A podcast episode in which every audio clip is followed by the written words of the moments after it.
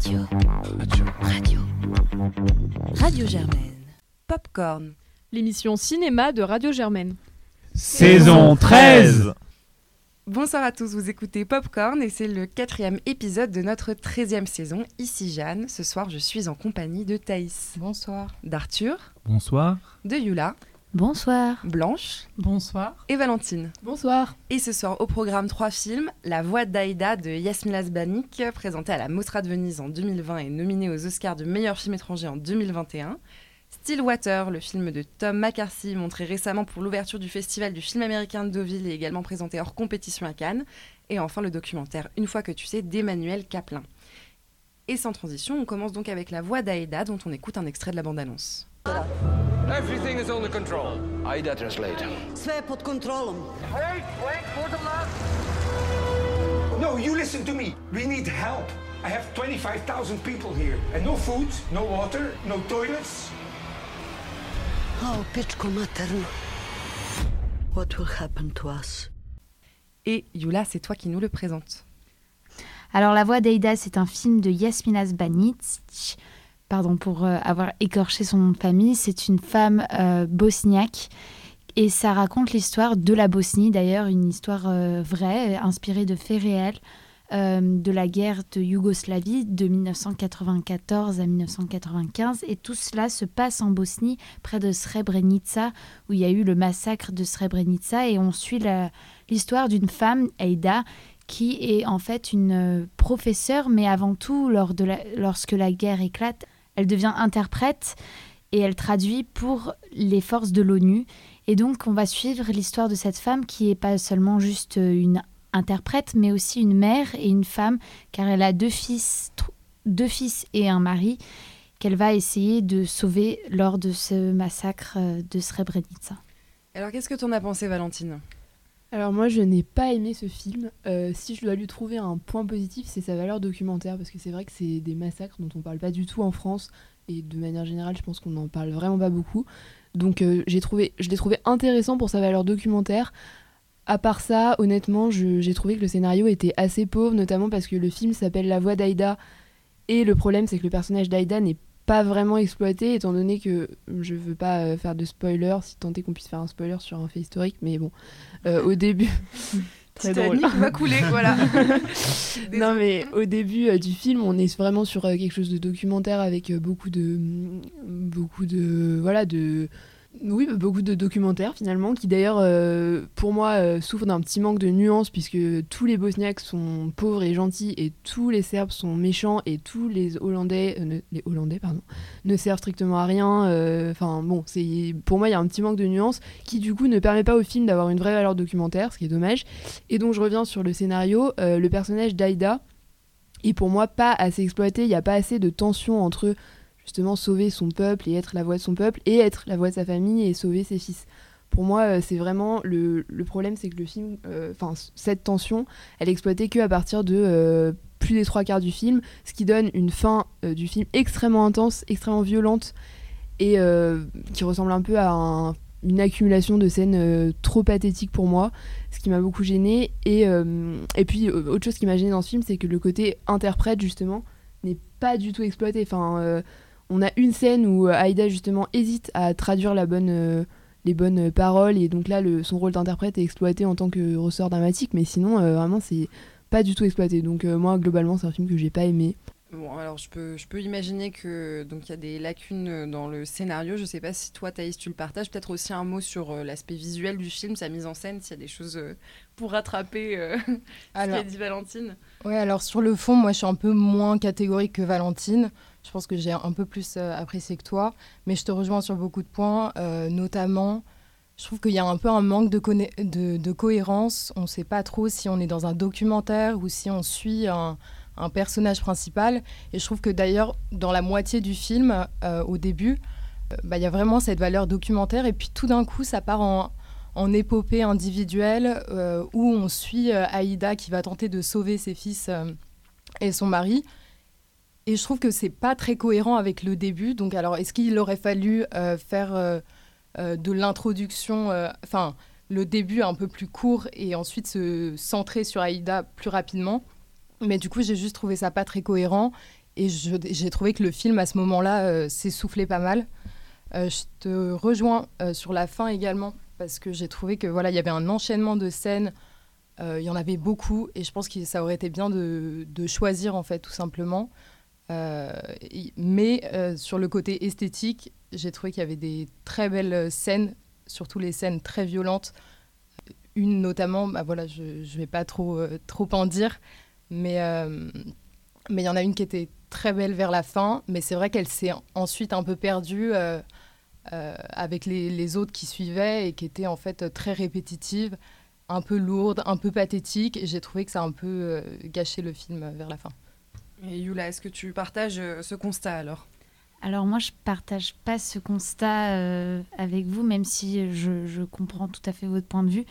Je trouve que en fait, c'est d'abord un film qui est assez euh, engagé féministe, puisqu'on suit l'histoire de cette femme qui est au centre de, l'intrigue et qui, au final, va gérer beaucoup mieux la situation que des militaires de l'ONU. Parce qu'ici, on parle avant tout d'une histoire vraie qui, euh, comme tu l'as dit, Valentine, peu de gens la connaissent. Euh, une des histoires les plus dramatiques pour l'ONU qui n'a pas su gérer une crise humanitaire et euh, qui encore aujourd'hui euh, ne n'adresse pas vraiment ce problème euh, de son manque de compétences en 1995 alors qu'ils avaient bien promis que plus jamais de, de génocide parce que c'est même à la limite d'un génocide puisqu'on parle de des Serbes qui vont systémiquement tuer tous les hommes. la seule raison pourquoi c'est pas un génocide, c'est que les femmes, elles, étaient épargnées et donc on voit la femme qui est au centre de cette histoire qui euh, va en fait gérer toute une situation, toute une crise. Elle est partout et nulle part en même temps. C'est vrai que c'est chaotique, mais en fait, je pense que la situation c'est que c'était chaotique. D'une part, elle a son rôle d'interprète, mais on voit que son rôle de mère euh, et de, femme va prendre le dessus, puisque avant tout, euh, elle est impliquée dans cette histoire. Elle est elle-même bosniaque et elle a donc c'est pour ça, je pense qu'il y avait ce choix de ne pas trop euh, rentrer dans, dans son rôle d'interprète parce que c'était pas sa priorité et donc la réalisatrice a dû peut-être choisir ça et la deuxième raison pour laquelle j'ai vraiment aimé ce film c'est que ce n'était pas un tire-larme euh, contrairement à beaucoup de films où on peut mettre la musique, le violon et euh, tout le monde pleure. C'était un film qui utilisait très peu la musique, qui était très, comme vous l'avez dit, documentaire dans son style et qui donc transmettait une réalité, pour moi en tout cas, n'ayant pas vécu ce drame, je ne sais pas, mais en tout cas, euh, il ne forçait pas des émotions chez le public juste pour les forcer, il relatait les faits comme ils ont pu être. Euh, et euh, c'est vrai qu'il y avait des scènes qui étaient assez dramatiques vers la fin, et c'est vrai que moi aussi, j'ai quand même trouvé le début plus pertinent. Mais, mais au total, je trouve que c'est quand même un, film qui est, qui est quand même très intéressant très important, je pense, parce que euh, il met en lumière vraiment la, la, la crise de, de, de, de l'ONU qui ne, qui ne peut pas gérer euh, tout en temps de guerre. Et on voit même que euh, un casque bleu va dire quand est-ce que je rentre à la maison parce que lui-même a sa famille et lui-même veut rentrer voir sa femme. Et la priorité à ce moment-là n'était pas forcément les gens. Alors après, c'est vrai que c'était très biaisé. C'est l'histoire seulement des Bosniaques et il faut savoir que c'est une histoire extrêmement délicate. Et d'ailleurs, j'ai regardé les opinions des Serbes qui sont très critiques envers ce film parce que c'est une histoire qui est trop récente, je pense, et que c'est une histoire qui n'a pas été résolue entre eux. Ayant été dans les Balkans, ils n'ont pas du tout la même version de, de l'histoire. Et certains comparaient à, un film sorti en 2021 qui est un film sur les, une fille serbe, euh, une fille, pardon, une fille serbe cette fois-ci qui est mise dans un camp de concentration croate, euh, Dara of Jasenovac, et beaucoup de Serbes disaient alors pourquoi est-ce que euh, ce film-là, quand il met en perspective le point de vue des Bosniaques, il a autant de, critiques et il est aussi bien vu parce qu'il nous met en mauvaise lumière? Et quand c'est un film sur les drames qu'ont pu vivre les Serbes, c'est euh, moins le cas et, et on, l'oublie un peu. Donc à ce niveau-là, c'est vrai que je dois dire que c'est intéressant, mais après, c'est vrai que c'est un fait qui est réel et c'est un fait dont on ne parle pas. C'est un fait qui a touché la communauté euh, musulmane et on n'en parle pas. Et, je pense que, juste pour ça, c'est important quand même euh, de. de voilà. Mais, euh, Cela dit, Valentine et, et, toi, Thaïs, vous n'avez pas le sentiment de n'avoir rien appris non plus. Enfin, je ne sais pas si vous étiez déjà experte du conflit euh, serbo-bosniaque, mais... Alors, moi, j'étais pas du tout experte, euh, mais donc j'ai le sentiment d'avoir au contraire beaucoup appris. Et juste, pour peut-être pour le mot de la fin sur ce film, euh, pour revenir sur le point de vue un peu plus technique, esthétique, moi, il y a quand même des choses qui m'ont beaucoup, beaucoup gêné, notamment des regards caméra que j'ai trouvé vraiment inutiles, voire vraiment gênants dans le film. Et euh, bah, c'est une petite chose, mais ça revenait souvent. Et c'est vrai qu'au niveau de la réalisation, du coup, j'ai trouvé qu'il y avait des choses qui allaient pas. Je sais pas, Thaïs, peut-être un, dernier mot, toi aussi? Bah, sur la réalisation, euh, moi, il y a surtout un, euh, un épisode qui m'a un peu dérangé. C'est un flashback qui apparaît au milieu du film. voilà, j'ai trouvé ça un peu facile. C'était pas très pertinent. Ça n'avait pas trop de lien avec. on, on, sentait la volonté de la réalisatrice de vouloir de, de vouloir montrer que euh, ces, ces, gens euh, bah, qui sont les, les Bosniaques étaient euh, parqués comme des bêtes avaient en eux de, un côté enfin, très humain et une individualité propre.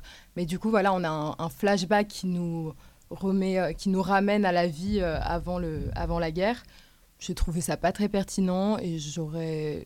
Ça aurait été intéressant si ça revenait à plusieurs reprises dans le film et ce n'était pas le cas, donc euh, je pas. Donc ce n'était pas intéressant. ce n'était pas, voilà. pas intéressant. Ouais. Bah écoutez, moi j'ai un peu envie de dire, ne serait-ce que parce que c'est une rareté de voir des films euh, bosniaques au, cinéma, euh, de, de, vous pencher voilà pour vous faire votre propre avis. Et on passe maintenant au deuxième film, sans doute un peu plus consensuel, à savoir Stillwater de Tom McCarthy, dont on écoute un extrait de la bande-annonce.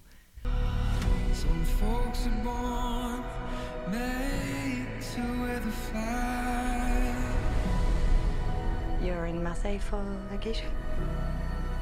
Yeah, visiting my daughter. You're the father of the girl, the, the American student? Yes, ma'am. Stillwater, donc de Tom McCarthy, qui avait été présenté à Cannes hors compétition, comme je l'ai déjà dit en introduction, euh, nous raconte l'histoire de Bill Parker, un, homme euh, d'Oklahoma américain, euh, campé par Matt Damon, qui débarque à Marseille, a priori pour rendre visite à sa fille, qui est dans, la prison des Baumettes suite à un fait divers la, mort d'une de ses amies. et alors qu'il vient lui rendre visite, il se rend compte qu'il y a peut-être des fils encore à tirer dans cette histoire qui pourraient permettre d'innocenter sa fille. Mais jusqu'où jusqu'où ira-t-il pour euh, rétablir la vérité? C'est la question euh, que nous pose le film. Et peut-être que Arthur, euh, t'en as pensé des choses? Oui, alors je pense que je vais être un peu le seul encore une fois, mais je plutôt bien aimé Stillwater. je vois déjà que les sourires se braquent. Moi, je reconnais qu'il y a pas mal de faiblesses, notamment au niveau du scénario qui est cousu de fil blanc. On voit beaucoup revenir les retournements de situation et à l'inverse, d'autres événements à des moments débarquent et ça n'a aucun sens ou ça débarque vraiment parce que le scénariste avait vraiment besoin que ça débarque et on sentait que ça l'aidait bien, qu'à un moment il soit entouré de 80 000 personnes et qu'il y avait une petite chance de retrouver quelqu'un qu'il aurait bien voulu retrouver. Bref, c'était un peu exagéré, mais moi, ce qui m'a plu dedans, ça a été la caractérisation des personnages, qui certes est un peu cliché. Alors, vous avez l'américain euh, qui coche toutes les cases du Trumpiste. Euh, Oklahoma. C'était très. Mais au-delà de ça, je trouve. Les tatouages d'aigle. Oui, les tatouages d'aigle, les têtes de mort, enfin bref. Les lunettes, la casquette. La, la, chemise à carreaux, enfin, oui, il est dans son jeu, quoi. Euh, donc oui, c'est de l'américain de l'Oklahoma à OP, donc euh, bon. Mais en même temps, le film va pas trop jouer dessus, ça va faire deux trois blagues de temps en temps dessus, mais il est plutôt honnête, c'est-à-dire qu'il va pas tenter de juger le personnage et en dire que c'est quelqu'un de mauvais, il est plutôt neutre face à lui. Et ce qui m'a plu, c'est comment le réalisateur essaie de montrer un personnage qui n'arrivera jamais à construire quelque chose, un personnage qui pourtant essaye, il est pétri de bonne volonté malgré quelques valeurs qui sont parfois un peu contradictoires mais c'est pas quelqu'un de fondamentalement mauvais et c'est pourtant quelqu'un qui n'arrivera jamais à construire quelque chose. Et moi, c'est quelque chose qui m'a plu euh, de, voir un réalisateur qui essaie de montrer l'échec permanent d'un personnage qui pourtant veut faire le bien autour de lui, mais qui est borné, prostré sur une seule position, qui n'arrive pas à évoluer, pas à avancer en même temps que son temps, on le voit totalement dépassé. Parfois c'est un peu gaguesque et c'est exagéré, mais j'ai trouvé qu'il y avait une sincérité dans ce personnage-là bloqué dans son passé, enfermé, qui est incapable de voir que le monde évolue autour de lui, qui est incapable de voir que sa fille évolue autour de lui, alors que sa fille est pourtant vraiment bloquée dans une situation euh, où elle ne peut pas s'en échapper, et de voir lui qui est incapable d'imaginer que le monde avance et qui tout ce qu'il va essayer de construire en fait reste bloqué et que au final il reste dans une zone qui dont il va sans doute en enfin pas la fin c'est nul mais euh, voilà c'est comme le personnage n'arrive pas à construire de fin au final de cette chronique et c'est ça qui m'a plu beaucoup dans le film. Oui non mais euh, je, te, je, te, rejoins effectivement euh, là-dessus. Je trouve que même si ça joue des clichés c'est à dire que Camille Cotin est genre vraiment elle-même aussi très euh, caricaturale dans son personnage de comédienne, euh, bobo, euh, parisienne exilée à Marseille, femme forte mais toujours souriante et habillée un peu bohème, blablabla. Et, en même temps, oui, on va jouer sur ces caricatures de temps en temps, mais toujours aussi avec une forme de décalage que j'ai trouvé même pas extrêmement intelligent, mais ni extrêmement subtil, mais présent et, et, ça se souligne à un moment euh, notamment où euh, elle lui dit euh, mais attends on va pas parler avec un raciste! Et il lui dit mais moi je bosse avec des racistes tous les jours et en fait je fais mon boulot et là je dois sortir ma fille de tôle donc tes, bonnes pensées, ou t'as, bon, je peux sortir le mot bien pensant, ça, hein. mais c'est pas que tu te la gardes parce qu'il le fait en plus avec, et t'as raison, il est toujours dans une sorte de, de, de très grande volonté hyper bienveillante, et c'est là où je te rejoins aussi. moi j'ai trouvé que c'était un, un personnage qui était complexe, qui n'était pas juste l'homme euh, innocent euh, face, à, face et seul contre tous à la quête de la vérité, comme on avait pu le voir avec le cas Richard Jewell de Clint Eastwood il y a quelques années. voilà, c'était à toutes les sauces. Mais non, c'est un bon américain, il peut que être dans le vrai, etc., etc. Euh, et, et, donc moi, j'ai trouvé que c'était agréable. Et je trouve que finalement aussi la force du film que j'ai pas détesté, même si je viendrai sur certaines critiques ensuite, c'est euh, sa sobriété. Je trouve que c'est il, a quand même un suspense qui marche bien. Tu le dis, on voit certaines choses arriver assez à l'avance, des trucs qui tombent un peu de nulle part. Mais de manière générale, j'ai trouvé qu'il était quand même, il, arrive à nous tenir euh, tout le temps de ces deux heures et demie euh, à peu près. et pourtant, il est extrêmement sobre. Il y, y, a peu de grosse euh, machine euh, à faire vroom, tu vois, derrière. Et c'est vraiment juste sur ce personnage-là. Et je dois dire que Matt Damon, je trouve, l'incarne remarquablement bien. Euh, que tout repose. Et, et pour cette simplicité qui ne perd rien en intensité, j'ai trouvé que c'était vraiment, vraiment réussi. Mais peut-être, Yula, toi, tu as, plus de réserves, je sais pas. Euh, non, mais je vous rejoins totalement. Euh, moi aussi, Arthur, je trouve que c'est un anti-héros qui en devient euh, absolument attachant, même s'il il est redneck et, personnellement, euh, ou pas. D'ailleurs, euh, la question reste ouverte euh, à travers le film parce qu'on lui pose s'il a voté pour Trump et il a dit non parce qu'il était en tôle. Donc on ne sait même pas s'il aurait voté Trump s'il le pouvait, mais c'est cette subtilité qui m'a vraiment plu dans ce film et j'ai trouvé que ce film est absolument surprenant parce que en lisant le synopsis, je me suis imaginé un film d'action comme on les connaît et en fait, ce film, c'est je pourrais pas vraiment le qualifier de film d'action puisqu'il est basé surtout sur les relations euh, humaines et les relations que cet homme va essayer de nouer avec les personnages qu'il rencontre.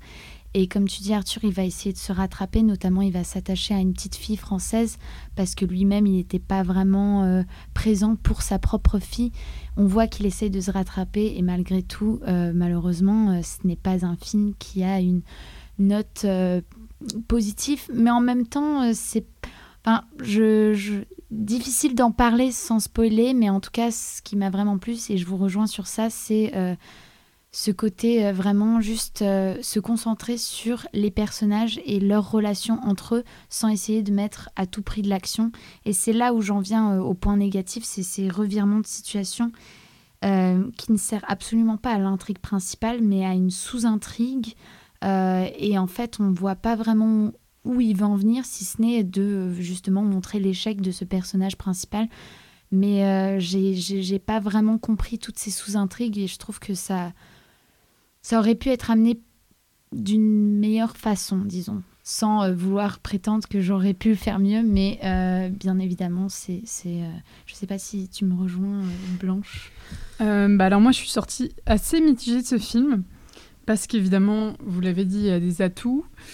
Il y a des atouts que j'évoquerai après, mais c'est surtout un film qui m'a paru très long, avec cette espèce de très long pour ce que c'est, avec cette espèce de- d'ellipse au, milieu du, du film. Donc, euh, quatre mois plus tard, et on a l'impression déjà d'être arrivé à un stade important du film, et en fait, euh, peut-être que ce n'est que le début. Et puis, euh, un peu. euh, un peu un- une incarnation du personnage de, de Matt Damon très, euh, très bourru, peut-être trop bourru.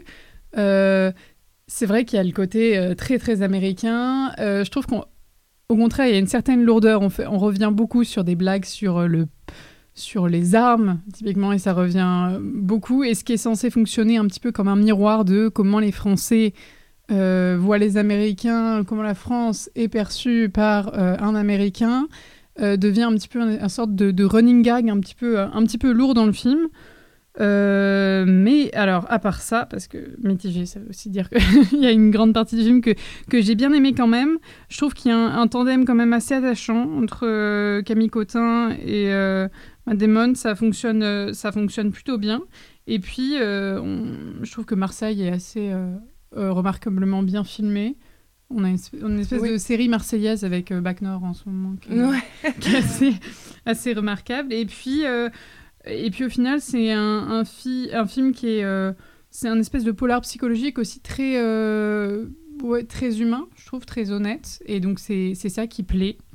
Puis, euh, j'ai retrouvé avec plaisir. euh, alors, j'espère que je n'écorcherai pas- son nom, Abigail Breslin, qu'on a qu'on avait déjà vu euh, notamment dans Little Miss Sunshine Oui, à l'époque. qui a bien grandi. Qui, a bien grandi et qui, Ouais. euh, je trouve, joue assez. Alors assez moi, euh, bah écoute, ça tombe bien. J'ai trouvé qu'il y avait, mis à part Matt Damon, mais je pense que c'est aussi parce que en gros, il a toujours une casquette, on voit jamais ses yeux, et qu'il est toujours euh, plus ou moins immobile. J'ai trouvé que ça jouait souvent assez mal, quoi. Alors je pense que le côté euh, franco-américain n'aide pas. Et en plus, il y a une enfant qui joue un rôle important quand même dans le film. Donc, moi, j'aime pas taper sur les enfants acteurs. Mais en même temps, s'ils sont acteurs, c'est leur métier, non et, euh, et, et- et voilà, mais j'ai trouvé qu'il y avait des moments où ça sonnait super faux, notamment Abigail Breslin, je trouve. Je, je suis quasiment persuadée qu'il y a des scènes euh, qui ont été tournées où elle est censée être avec son père, où en fait, Matt Damon ne devait pas être là, et donc elle doit être face à une doublure. Parce qu'il y a des chants contre chants qui sont bizarres. Elle a des, elle a des intonations qui semblent hyper fausses. Moi, ça m'a, franchement, ça m'a sorti du film à plusieurs, euh, plusieurs moments. Même chose pour Camille Cotin, qui est moins mauvaise que d'habitude selon moi, mais après je la porte pas dans mon cœur. donc, euh, donc j'avais un a priori négatif, et là je la trouve, je la trouve assez bonne. Et encore une fois, le, le côté franco-américain n'aide pas. D'ailleurs, je me posais la question de comment ils ont fait pour le doublage, parce que c'est un film qui repose quand même essentiellement sur euh, le fait qu'un personnage américain ne parlant pas français se fasse aider par des gens qui sont bilingues. Arthur, tu lèves la main Alors parce que je demande au Grand Rex d'arrêter de mettre des séances VF pendant l'après-midi parce que du coup je l'ai vu en VF. Du coup je pourrais pas parler des performances Est-ce d'acteurs. que du coup ils avaient un accent Alors, américain coup, quand pas- parlais en anglais je me suis dit comment ils vont faire? Et c'est vrai que c'est horrible. Enfin, je veux dire, il y a plein de personnages qui à un moment. Euh, Camille Cotin doit, traduire des choses que Matt Damon lui dit pour qu'elle puisse parler à des Français et, euh, et on comprend pas pourquoi il se répète en fait. Donc moi j'étais ah oui c'est un enfer c'est un enfer hein. pour le coup faut vraiment vraiment le voir en VO ce film là parce que euh, même moi qui suis pas un anti VF convaincu euh, là, enfin, en VF, vous allez vous demander à chaque fois, mais pourquoi ils se répètent tous les uns les autres? Pourquoi Matt Damon il a l'air complètement con à ne pas savoir ce que lui dit les personnages? Donc, non, voyez-le en mais, VO. mais donc, euh, moi voilà, sur le jeu, je trouve qu'il y a des moments où c'était quand même en deçà de ce, de, ce- de ce qu'on aurait pu avoir. Et, euh, et puis, deuxième point négatif, euh, oui, alors Marseille est bien filmé, c'est-à-dire qu'on voit un peu plus que dans Bac Nord la ville, etc. Il y a des moments, notamment bah, quand Matt Damon arrive, il arrive de la gare, donc on a une vue très belle en fait sur Marseille pour ceux qui y sont déjà allés. C'est très bien mis. Il y, a des, il y a des très belles lumières parfois euh, sur Marseille, notamment. euh, donc la, fille de Matt Damon va avoir une, sorte de permission un jour, donc elle va se retrouver dehors et on dirait que toute la journée, une sorte de soit début euh, de journée, soit une fin d'après-midi avec des couleurs très très claires. Moi j'ai trouvé que c'était vraiment vraiment beau, mais en fait sinon on s'ennuie visuellement quoi. C'est c'est vraiment pas euh, fou. Il y a quelques plans où je me suis dit ah enfin une caméra qui bouge ou euh, tu vois un plan qui est un peu composé. Je trouvais que c'était vraiment pas très intéressant. Et quand on voit que le scénario, même si voilà on, loue tous euh, le développement des personnages et pas non plus extraordinaire d'in- d'inventivité et d'intelligence. bon, bah, ça fait un rendu bof à la fin. Je sais pas, Arthur, si, si toi, tu as, une opinion là-dessus. Moi, je, mais je, te rejoins aussi d'accord, même si moi, ça m'a pas tant dérangé que ça, parce que j'avoue que j'étais plutôt bien happé par le, scénario du film, et que c'est un film qui a aussi une certaine euh, humilité, c'est-à-dire qu'il va pas chercher à avoir des effets de style, euh, notamment, déjà, il n'y a pas de scène d'action réellement dans ce film-là, en fait. C'est un film qui est quasiment que basé sur la psychologie de ses personnages. Et j'ai trouvé que du coup, cette humilité dans sa réalisation, elle était plutôt bienvenue, notamment parce qu'on va beaucoup filmer du quotidien. Oui, oui, c'est vrai. Et que euh, filmer du quotidien, moi, ça me dérange pas du coup que la mise en scène soit trop criarde, trop pétante. Après, je sais que Tom McCarthy, c'est un réalisateur dont on a beaucoup reproché, au fait, euh, au final, son, un peu, son vide de réalisateur au niveau de sa, de sa performance. Et là, pour le coup, j'ai trouvé ça plutôt honnête, sans bien sûr que ça révolutionne le cinéma, mais et je, sais pas, moi je terminerai plutôt là-dessus. Euh, je sais pas si vous aurez d'autres choses à dire après, mais que Stillwater, c'est pas un film dont on se souviendra dans les 5-10 prochaines années, mais c'est un film qui fait plutôt le café au fait. C'est un bon film euh, de canal du dimanche matin. Voilà, ah Ou sauf si vous avez aimé l'affaire Amanda Knox, qui était une jeune étudiante américaine qui du coup était accusée d'avoir tué sa colocataire, en Italie.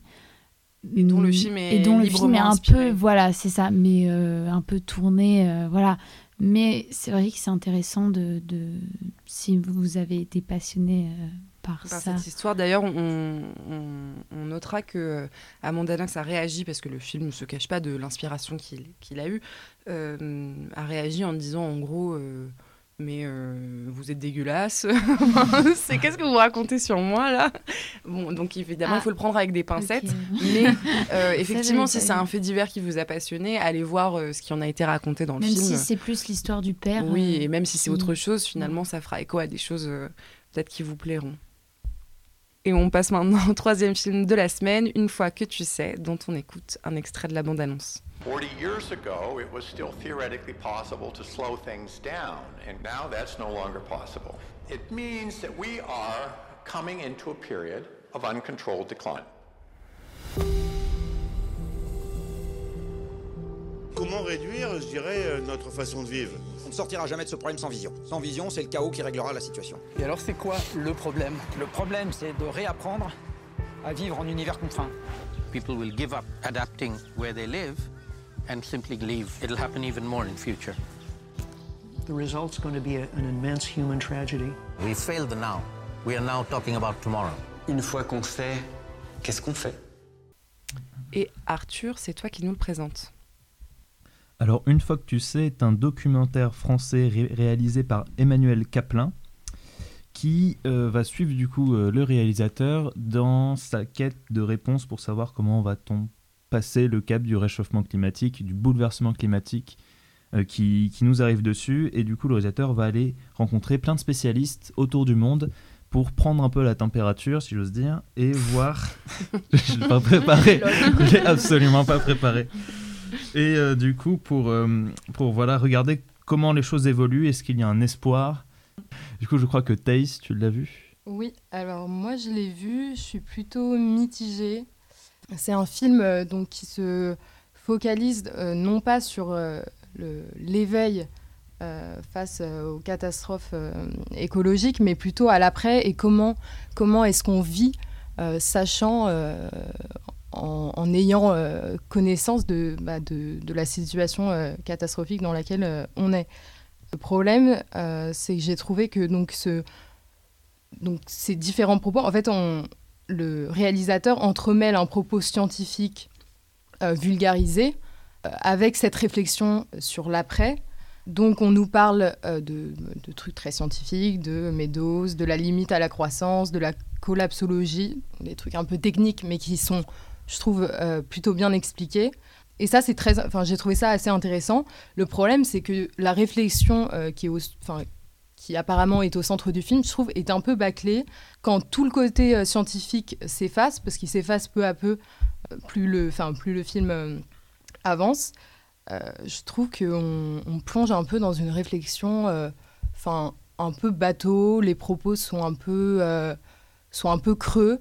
Pas trouver ça. en fait, au début, le réalisateur pose beaucoup de questions, et en fait, à la fin, on n'a pas tellement plus de, enfin, on n'a pas tellement de, réponses à ces questions. On en a même de nouvelles.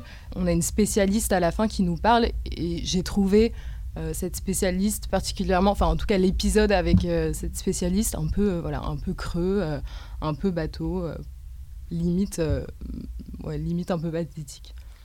Je Ah, sais pas ce que. ah, ah, ah, compliqué. Pathétique. ok. Euh, euh, moi, c'est. Enfin, je, je te rejoins un peu, mais je crois que je vais être encore plus sévère. Oula. Euh, oui. Euh, Enfin, je trouve que c'est un film qui. Moi, c'est un film, euh, quand je, je suis allée le voir, euh, c'est vrai que c'est pas nécessairement un film que je serais allée voir sans popcorn, donc merci popcorn. mais. euh, De rien. c'est un film que j'ai trouvé qui commençait vraiment très bien, parce que comme tu l'as dit, il y avait ce côté scientifique qui déjà était intéressant. Et en plus du côté scientifique, moi j'ai trouvé qu'il y avait vraiment une perspective euh, humaniste et euh, quasiment philo qui était donnée à l'écologie. Et je trouve ça très cool, et je trouve que ça sort un peu du, de la perspective politique dans laquelle on se, on se cantonne souvent. Euh, puis il y avait, enfin moi je trouvais que la photographie du film était vraiment... vraiment sympa. Il y avait tout un travail sur bah, les sens avec des plans très rapprochés sur de la peau. Il y avait un travail sur le son qui était, qui euh, qui m'a vraiment plu. Et puis le titre même est engageant. Enfin une fois que tu sais, c'est vraiment on, va voir un film qui nous change quoi. C'est ça l'idée. Et puis d'ailleurs il y a une petite phrase qui m'a que j'ai trouvé très euh, marquante et intéressante. Toujours sur ce rapport humaniste à l'écologie, c'est euh, il dit que chacun trouve le déclencheur émotionnel qui lui fera prendre conscience de ce que veut dire pour lui le changement climatique, que ça arrête d'être un problème politique qui est qui reste, on va dire, sur la scène euh, du militantisme, etc., et que ça devient un problème euh, bah, philosophique et personnel pour chacun de nous. Euh, et puis il y avait cette encore un truc que j'ai aimé. En fait, je dis que j'ai pas aimé, mais je dis que les trucs que j'ai aimé. Bon, c'est pas cohérent tout ça.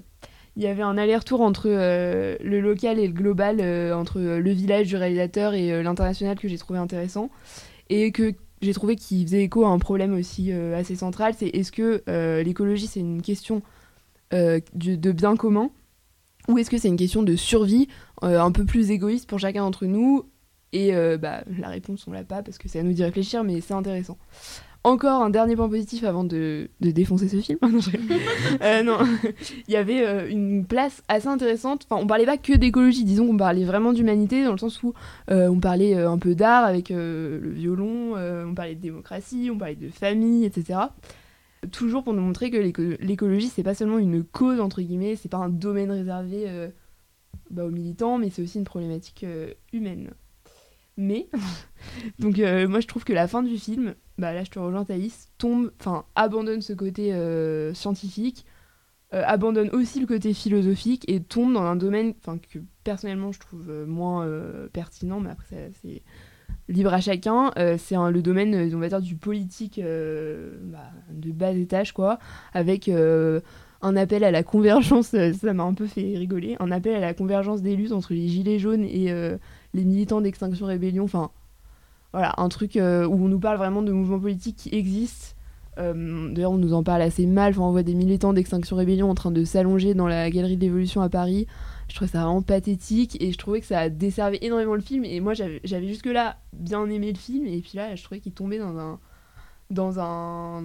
Il tombait très bas et euh, ça m'a fait du coup remarquer d'autres défauts qu'il y avait même dans le début. Euh, notamment euh, certains passages en voix off qui, comme tu disais, étaient vraiment creux. Et le montage qui était bah, à certains moments pas très soigné, j'ai trouvé. Donc voilà.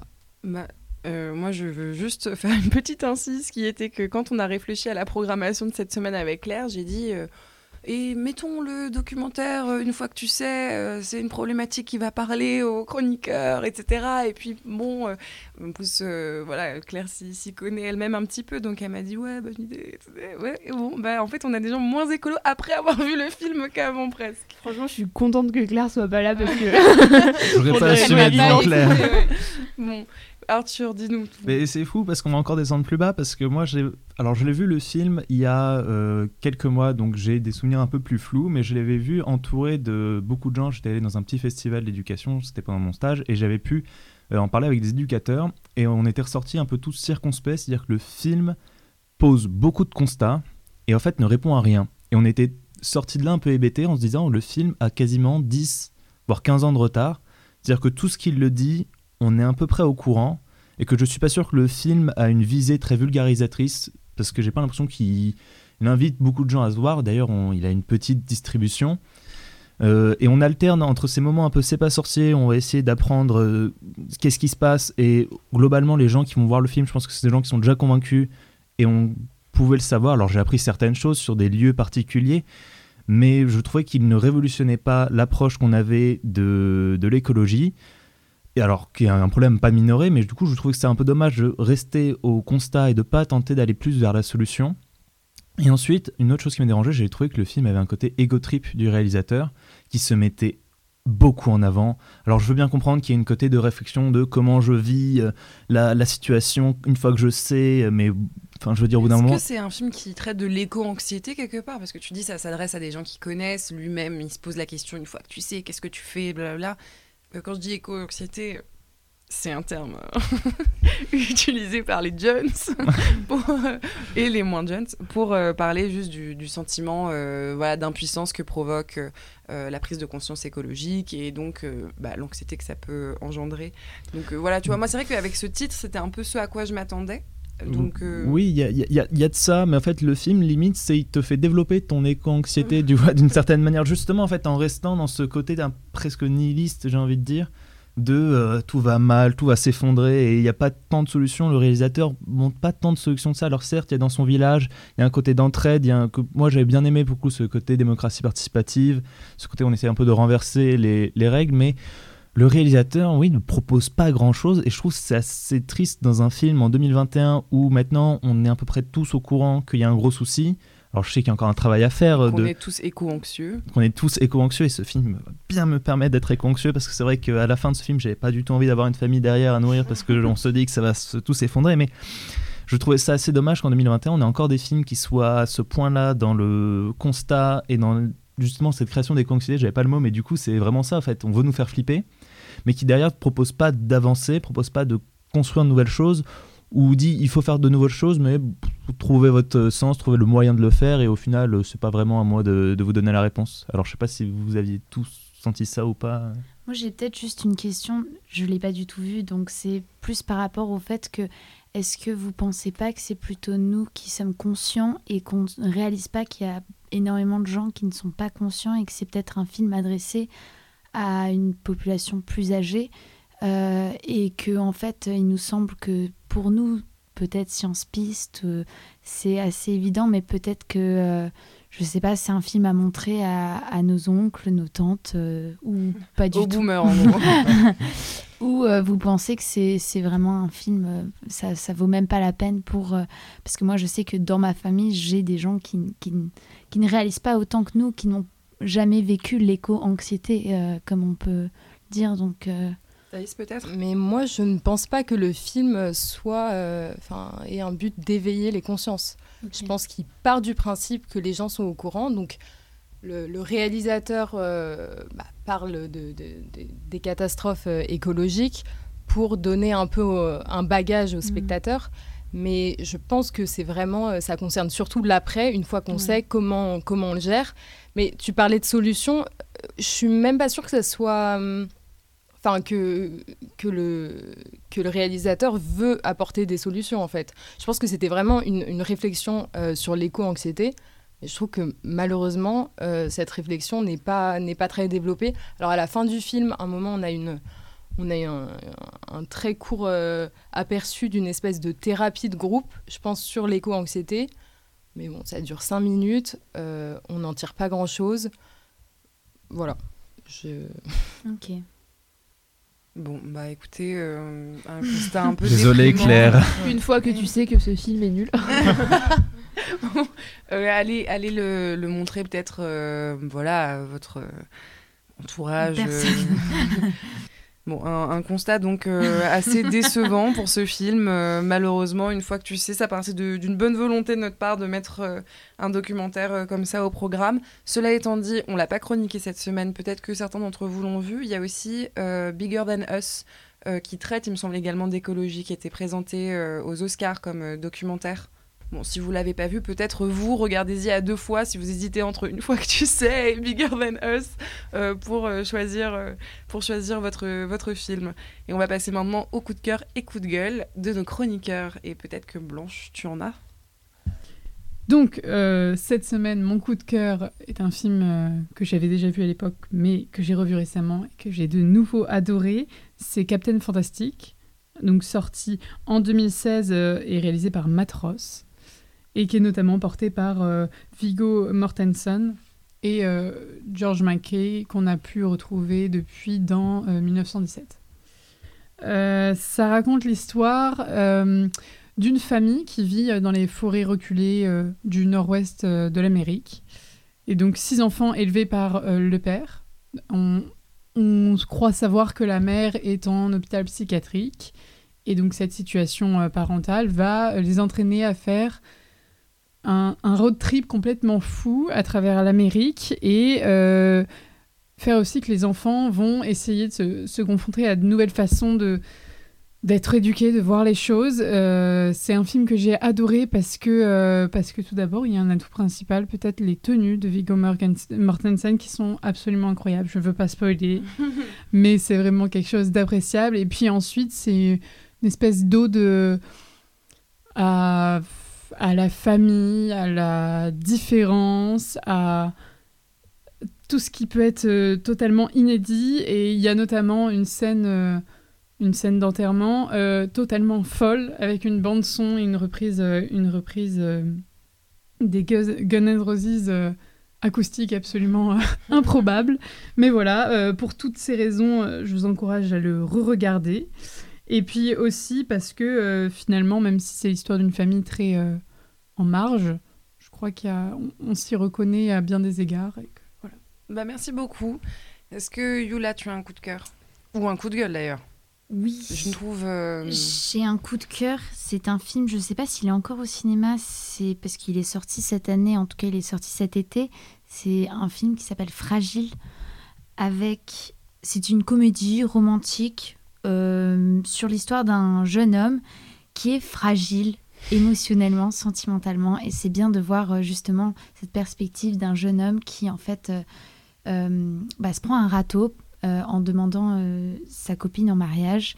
Et de là se développe une histoire sur sa fragilité masculine, euh, mais très bien fait, très drôle, vraiment beaucoup d'humour à voir. Et pour mon coup de gueule, parce que j'ai aussi un coup de gueule, c'est un film qui est sur Netflix, qui s'appelle Forgotten. C'est un film coréen euh, je vais l'oublier tout comme son titre parce que c'est vraiment pas, euh, ça vole pas très haut.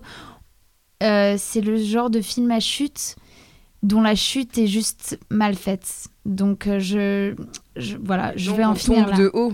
Voilà. Avec des chutes pareilles. Voilà, donc. Popcorn, rire et chanson. je pense qu'on va, on va en rester là pour Forgotten. Arthur, des, des de cœur Oui, moi ça va être un gros coup de cœur, un film de 1926, Le mécano de la générale, réalisé par Buster Keaton. Alors si vous voyez pas qui est Buster Keaton, euh, allez sur YouTube parce que c'est tellement vieux que tous les films sont libres de droit et que moi j'adore quand c'est très simple et très facile d'y accéder. le mécano de la générale, c'est un film qui est totalement dingue parce que quand on le voit, on n'arrive pas à se rendre compte que ça a été filmé en 1926 faut se rendre compte qu'en 1926, les caméras, c'est des énormes buffles qui sont intransportables, qu'il n'y a pas de moyen de truquer quasiment les plans, que c'est très difficile. Et à côté de ça, vous avez Buster Keaton qui est un acrobate, acteur, réalisateur, scénariste, tout ce que vous voulez, un génie dans son époque, qui fait des cascades mais monstrueuses pour l'époque. C'est incroyable à voir. Dites-vous que c'est fait sans aucun trucage quand vous avez un train qui avance sur les rails et quelqu'un qui est coincé derrière une poutre, mais il est vraiment coincé derrière la poutre. Et s'il se rate son coup, bah le, train passe sur lui. C'est démentiel la manière dont il arrive à créer des effets pratiques. Moi, j'avoue, j'aime beaucoup les films de cette époque justement parce que ils étaient obligés de tout faire pour de vrai. C'était très difficile de truquer les plans et même les trucages des plans sont très marrants à voir parce que c'était, même si c'est très visible, brillant d'ingéniosité. Et le McKenna de la Générale, ça a été un peu l'apothéose de Buster Keaton. Enfin, au moins, ça l'aurait dû être parce que ça a été un film qui a coûté extrêmement cher pour l'époque. Ça a été un four monumental et je vous recommande du coup de le voir parce que bah, il a mis terme à un âge d'or du cinéma muet. Quelques années plus tard arrivait le parlant et à l'instar d'une autre grande star du, cinéma muet, Charlie Chaplin, bah, Buster Keaton va disparaître plus ou moins dans l'oubli jusqu'à ce qu'il soit aujourd'hui. Euh, il retrouve ses lettres d'estime, il est grandement réhabilité. C'est aujourd'hui une des plus grandes stars du cinéma muet. Et il, on retrouve beaucoup son influence à la fois d'auteur, mais également dans le cinéma d'action, puisque pas mal de cascadeurs, pas mal d'acteurs bernés dans le cinéma d'action, bah, on cite comme une des références. Et du coup, le Mécano de la Générale, c'est un classique que je vous recommande chaudement. Merci beaucoup, Arthur. Euh, Thaïs, un coup de cœur? Alors moi plutôt un coup de gueule euh, ah. à mi-chemin entre littérature et cinéma du coup parce que j'ai appris il y a pas très longtemps que le livre euh, d'Olivier Bourdeau, je ne sais pas si vous avez lu En attendant Bojangles, euh, allait être euh, adapté au cinéma et j'ai eu l'occasion d'y repenser puisque j'ai vu que l'affiche était sortie récemment et je suis assez déçue du casting qui est le suivant Virginie Efira dans le rôle de la mère et Romain Duris dans le rôle du père. Je ne sais pas s'il y a des adeptes de, des deux acteurs dans la salle, mais moi, après, je sais que c'est assez personnel parce que c'est à partir de, ma lecture. Euh, mais bon, euh, Virginie Efira, je trouve que d'après moi, elle ne correspond pas trop au rôle de la mère, qui est voilà, un personnage totalement euh, fantasque et très, très, très mélancolique, on va dire. et je sais pas, et je trouve qu'on l'a beaucoup vu récemment au cinéma. je, je suis assez déçue. Donc, pour l'instant, c'est un coup de gueule. je m'avance un peu. J'espère que ça sera, euh, j'espère que ça sera un coup de cœur. Bah, J'espère aussi. Et puis bon, effectivement, euh, moi aussi, je suis un peu sceptique vis-à-vis de cette Ephira mania.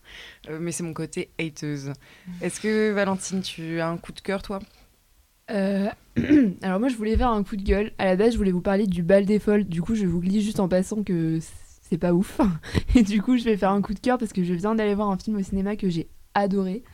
Alors, c'est un film qui vient pas de sortir. Il est sorti il y a peut-être deux semaines, mais il est encore au cinéma, donc dépêchez-vous d'aller le voir. C'est Les Amours d'Anaïs. Alors, il était à Cannes cet été quand j'étais avec euh, bah, la team Popcorn qui avait détesté. Enfin, je crois que. Je, l'avais pas vu, mais. Ok, euh, bon, bah, il me semble que j'ai eu des échos. Alors, c'était peut-être Claire qui avait détesté. J'avais entendu euh, des termes injurieux tels que film du quartier latin, 16 printemps, enfin, vraiment des trucs horribles.